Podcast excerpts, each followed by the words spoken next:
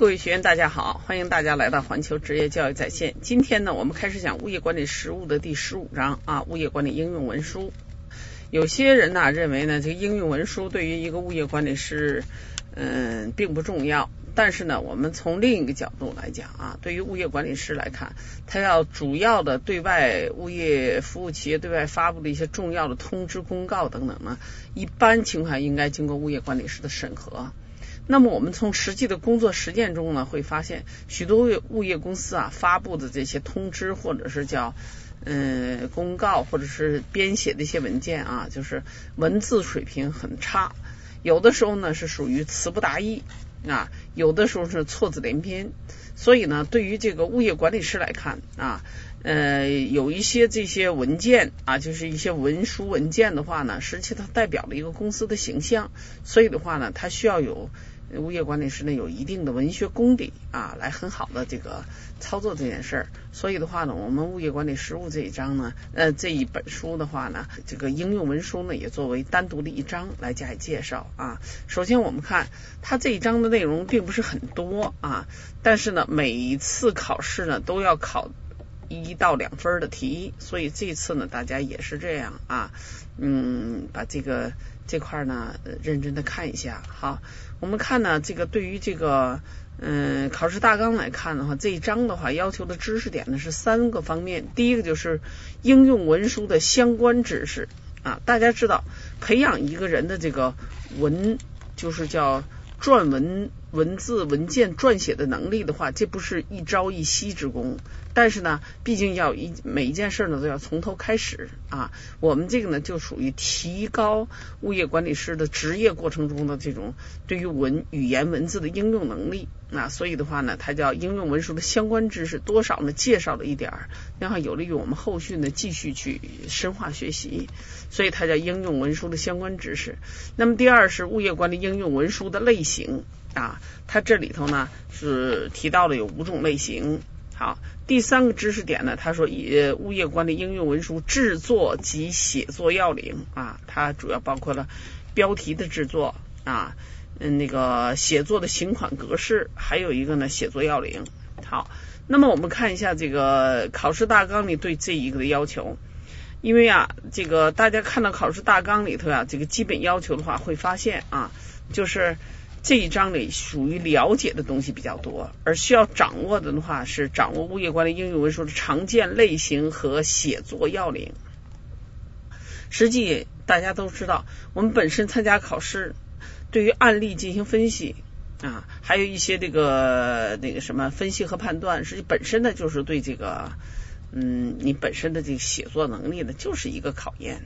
所以的话呢，很好的掌握。嗯，语言文字的这个运用能力的话，对于我们这个物业管理师来看，它是一个基本功。所以呢，它的先让你掌握的是英文书的常见类型，然后之后是写作的一些要领，这是掌握。熟悉的话呢，它要求掌握的物业管理行政公文、事务文书、制度文书、礼仪文书的写作要领，也是写作要领啊。了解的话呢？它有好些，比如是应用文书啊，它这里写的应用文书的基础知识，物业管理应用文书的作用，物业管理活动中其他日常文书常用的类型、格式和写作要求，行政公文与其他文书的区别。嗯，所以的话呢，大家在看书的时候呢，这些内容的话呢，分别区分、掌握、熟悉和了解，要分别掌握。好，我们现在进入第一节啊，应用文书的基础知识，也就是我们教材的二百二十九页。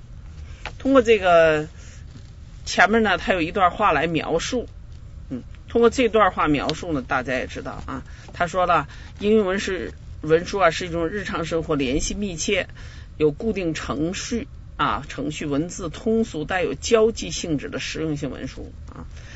嗯，实用性文书这是它的重要作用，就是它有就是在实际过程中经常被使用。嗯，好，我们看第一节啊，应用文书的基础知识。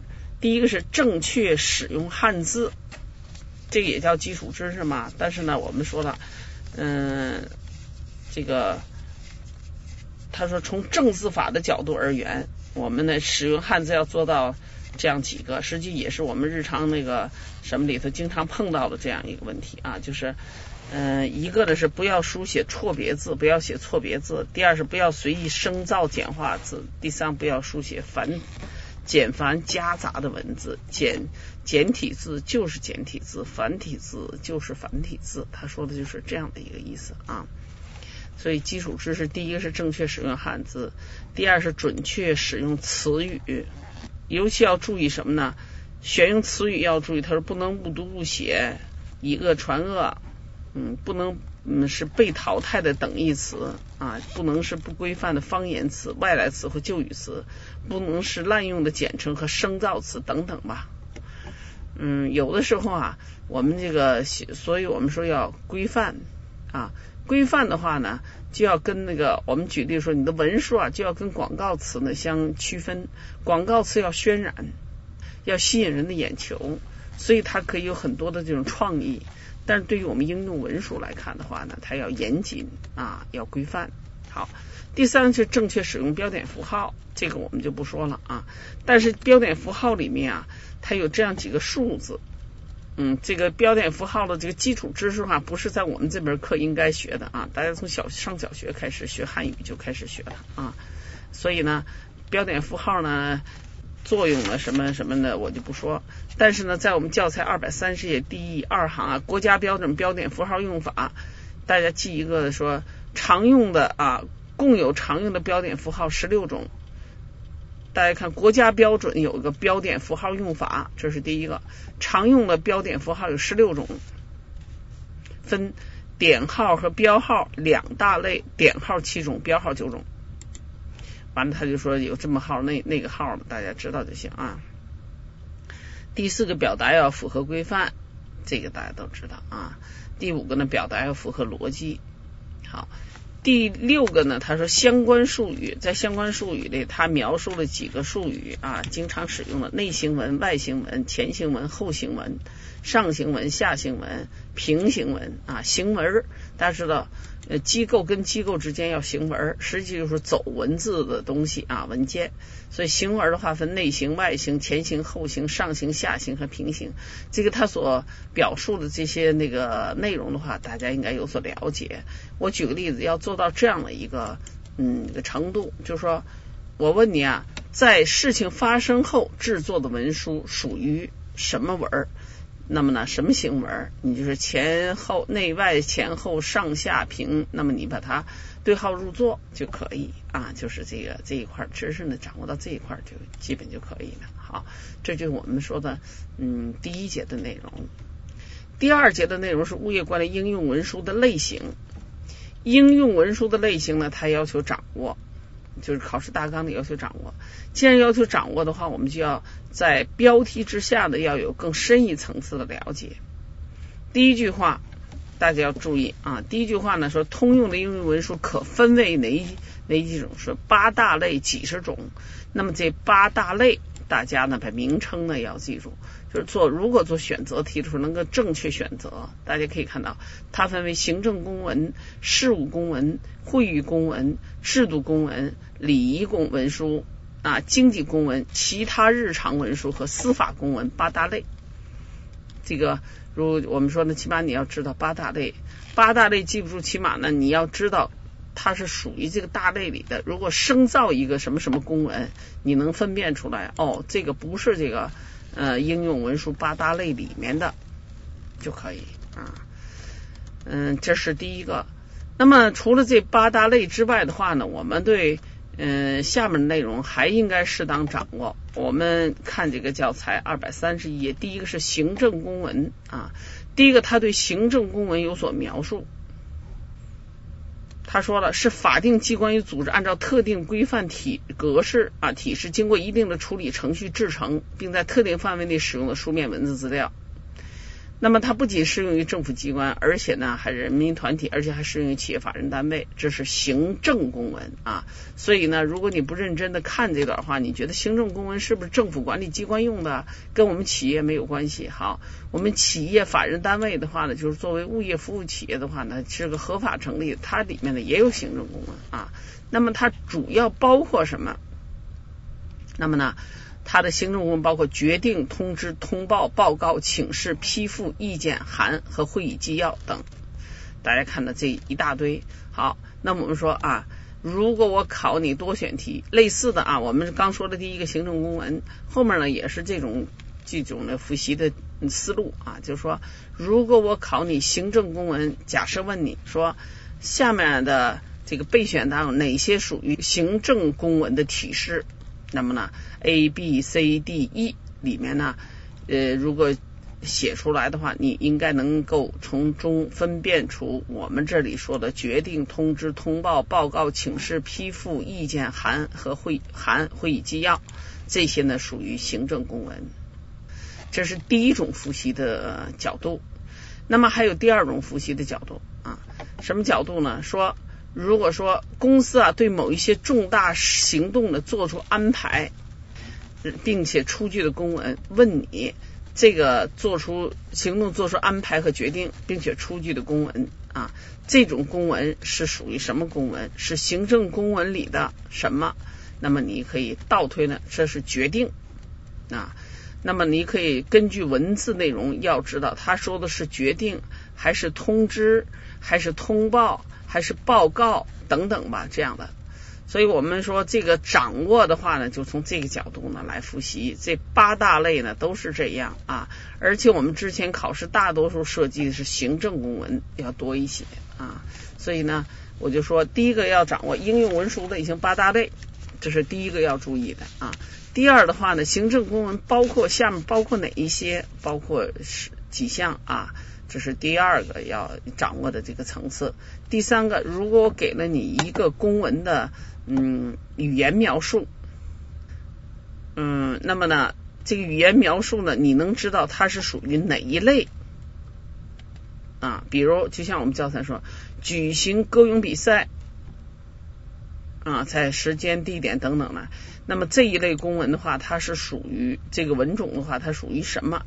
那么你就可以知道，它是行政公文里面的通知，类似于这样的啊。所以呢，看似啊很简单。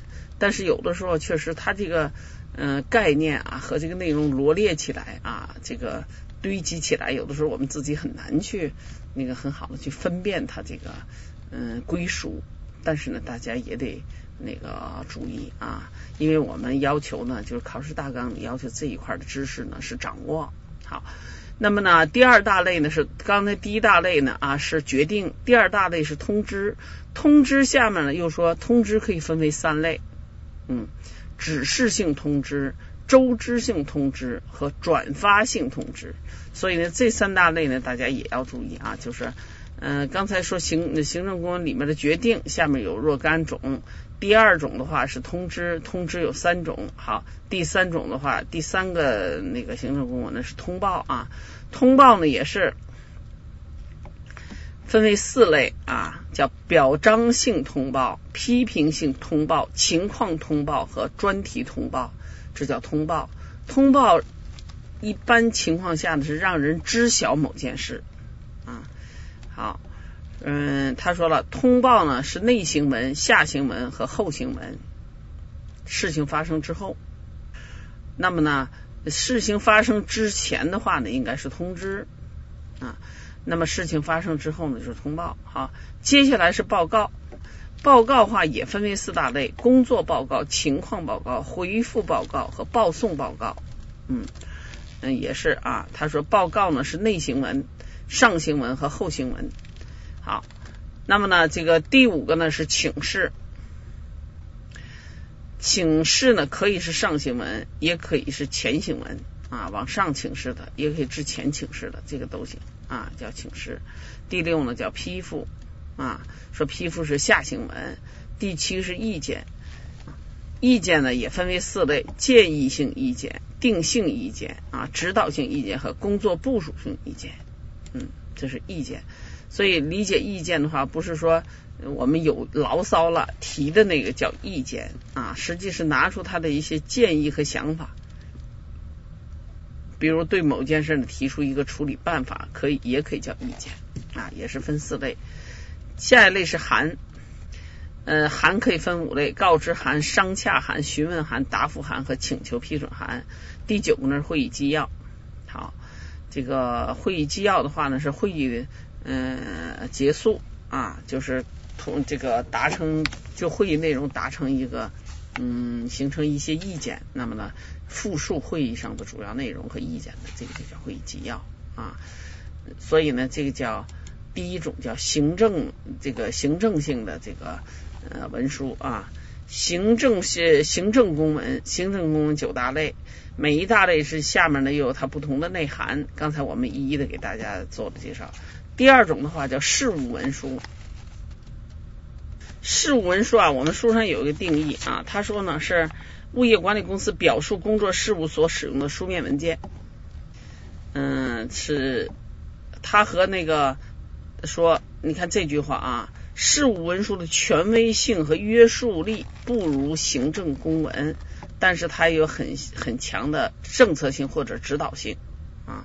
它主要包括事务文书，主要包括计划、总结、大事记、倡议书这这四种的话呢，是属于事务文书啊，描述某些事务的。那第三个是制度文件。制度文件的话，这个的话，我们是在物业管理实践中是经常接触的啊。他说了，你看制度文书啊，制度文书啊，主要有呢制度办法守则公约这四种啊，都属于制度文书。好，制度办法，嗯，这个守则和公约，在办法这一块，他又说了啊，办法一般有两种类型，就像实施办法、管理办法等等啊。所以第三个呢叫守则，这个我们平常都用啊，员工守则。下一个是公约啊，呃，这种公约，实际我们的业主规约的话呢，就是管理规约，这个呢就属于一个嗯那个公约的性质啊，公约的性质。好，那么这块儿的话呢是属于第三大类型制度文书啊。别看它描述的比较少，但是呢，我们这样来准备，就说如果。我是提出来一个拿出来一个文件的名称，让你判断啊，有一个文文件的名称，让你判断它属于什么。第一个，它属于，比如我们说它是属于嗯制度文书里面的，比如守则啊，来这样来判断就可以。因为啥呢？它这个好些东西罗列出来呢，你要是仔细的记，你不是学文学的啊，不是学语言和文学的，有的时候记起来很难。所以就像这一块的复习呢，我们也是建议大家呢画一个表格啊，画一个表格呢，分出几大块来啊，分别呢分块来记忆，这样的话不至于混，否则的话可能会呃混起来。好，这是第三个啊，第四个的话呢是礼仪文书啊，礼仪文书。那么呢，这个礼仪文书的话呢，主要有这样的四种，大家看啊，邀请书、请柬、感谢信和贺信啊，这四种。好，我们记住这四种，它是属于它的归属呢，属于礼仪啊，就是嗯礼仪方面的文书。好，第五是其他日常文书啊，其他的日常文书。那么呢，它这里头有什么那个条据类、告启类、非正式的文书。好。这个大概呢，它它那个详细介绍呢，因为嗯，我们前面说了一共是八个八大类啊，八大类里头它并没有一一的都加以介绍，大家知道啊，这个这个有一些的话呢，就像司法公文啦、经济公文啦等等，这个呢跟我们这个。嗯，日常的管理工作呢没有直接联系，所以我们书上呢也没有做详细的介绍，也不需要大家那什么。但是这一块的话呢，因为我们考试大纲的要求是掌握，所以大家呢对它的这种理解和应用呢要要那什么啊。最有一种可能啊，倒是最不可能发生的可能，只能这样说啊。也许呢，给你件事，让你当场写一个。按照那个我们书上要求的文体，比如让你写一个函，或者让你写个通知，或者让你写个啥，这种啊，这个叫可发生的这种考考题呢，考的可能性不太大。但是呢，大家也可以做一些这个练习，因为要求掌握的话呢，我们现在无从把握它会考到什么程度，或者用什么样的方式去考。简单的考，就像我刚才说了，做一些单选题或者多选题，让你分辨一下它属于哪一个类型，或者是什么的啊，或者是它的内涵、它的内容是什么，或者说这一种这个文书呢，一共有几大类，让你去定定一下，选择一下。稍微难一点就是说，给你素材，让你当场告诉你文体啊，就告诉你写什么什么样的文的什么要求，然后呢，你把这些素材呢就写了。反正这块儿的话，我觉得呢就好写一些啊。第一个你要写的时候呢，要符合人家文体的要求。这个你看，我们后面下一节第三节就要讲的应用文书制作及运用的要领，制作的要领，你写出来东西要符合人家这种文体。比如制度呢，有制度的文体。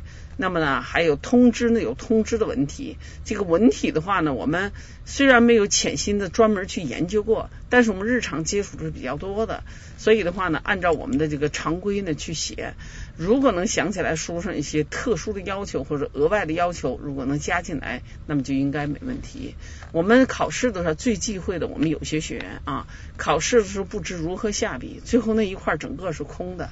大家知道，按综合分析题的话呢，你写了，不管你再就是写的在理儿不在理儿啊，就或者是跟他那个标准答案符合不符合，就像我们有一些是属于开放性的活的，比如说针对这种情况，请你提出两项措施来，完了就自己就想不起来有什么措施，那么你就像我就说，根据自己的思考和经验去判断，提出两项措施，我觉得这个就不应该空。但是我们以前的这个考卷里啊，相当一部分学员就不知道如何下笔，这个就放弃了。这样的活题的话呢，是最应该答的。反而呢，就像有一些嗯多选题啊，你判断呢不能很准确的判断，该放弃的要放弃。所以的话，自综合分析题的话是不应该放弃的啊。能知道多少，你毕竟是这个行业的从业人员，你能知道多少就应该写多少。包括我们碰到，如果让你写一个什么样的文书啊，这个不应该放弃。我们说连小学生都会造句，那么我们作为一个物业管理师，那么这样的一些文书制作的话，应该是嗯具备这样的能力啊，不应该放弃。